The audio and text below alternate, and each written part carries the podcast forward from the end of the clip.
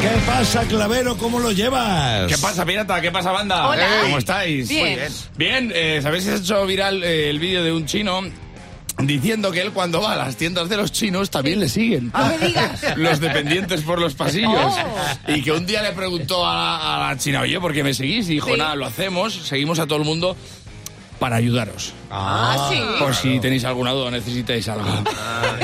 Sí, hombre, sí. Por si te robamos, no.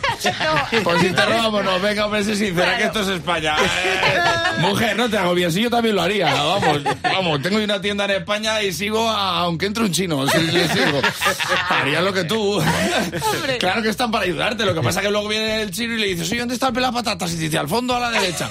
Y vas y no está. Y le, y le dices al chino, ¿dónde está el papel albal? Y dice, al fondo a la izquierda. Vas y no está. Y le dices al chino, ¿dónde están los marcos de fotos? Y dice, al fondo. Vas y no está. Y dices, ¿a qué japonés?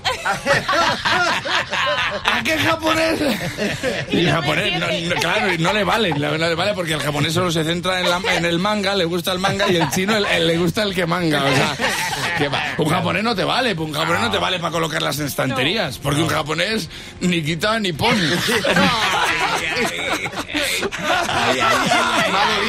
¡Toma! Ni quita ni pon. Y, pero la- la- ambos eh, tiran mucho para su tierra cuando hablan español. Le dice, ¿dónde está el pelapatatas? Y dice, hacia allí. El plato sí. Vamos ahí, hacia allí. Pero que tú vas por la mañana y te sigue un chino. Y vas al mediodía, te sigue el mismo. Vas por la noche, te sigue el mismo. Dices, llevas 12 horas currando aquí. Dices que estoy a media jornada.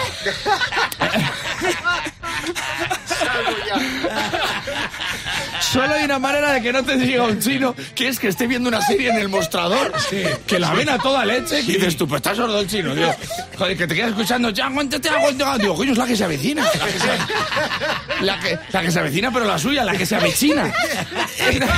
La que se avecina, que el protagonista eh, se llama eh, Rollito de Primavera en vez de Amador. En vez de dar salamidas a Simi. Y cuando entran en el bar dicen, saque aquí. ¡Saca aquí! Hombre, yo estaba en Hong Kong, ya te digo yo que a esa gente les encanta todo lo que se llame aquí no hay quien viva. Claro, las tiendas de los chinos dicen, es que te sigue el tío. Pues a veces se agradece porque tienen tantas alas que para volver al principio necesitas uno. Hay veces que abres una puerta y te pinta la cara de negro un tío. Digo, esto es el laberinto del Minotauro.